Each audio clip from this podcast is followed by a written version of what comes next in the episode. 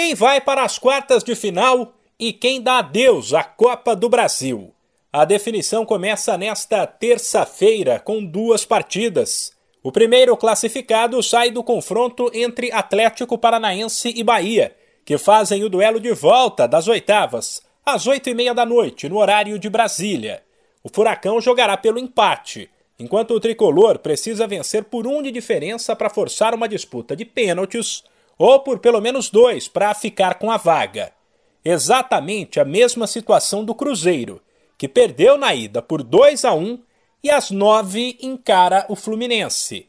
A vantagem da Raposa é que ela jogará em casa. A rodada de encerramento das oitavas de final segue na quarta-feira, o dia dos clássicos. Quem vencer o duelo das sete da noite entre Goiás e Atlético Goianiense fica com a vaga.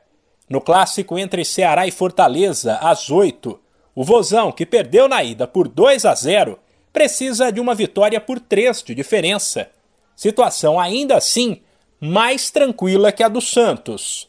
Atropelado pelo Corinthians por 4 a 0 em Itaquera, o Peixe vai em busca de um milagre na Vila às 9h30.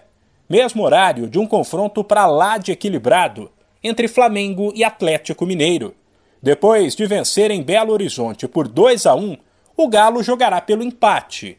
As oitavas da Copa do Brasil terminam na quinta-feira. Com o placar de 3 a 0 conquistado diante do Botafogo em casa, o América só será eliminado se houver um desastre no Rio às 9. Mais cedo, 8 da noite, tem nada menos que Palmeiras e São Paulo no Allianz Parque, onde o Verdão buscará reverter a derrota da ida por 1 a 0. De São Paulo, Humberto Ferretti.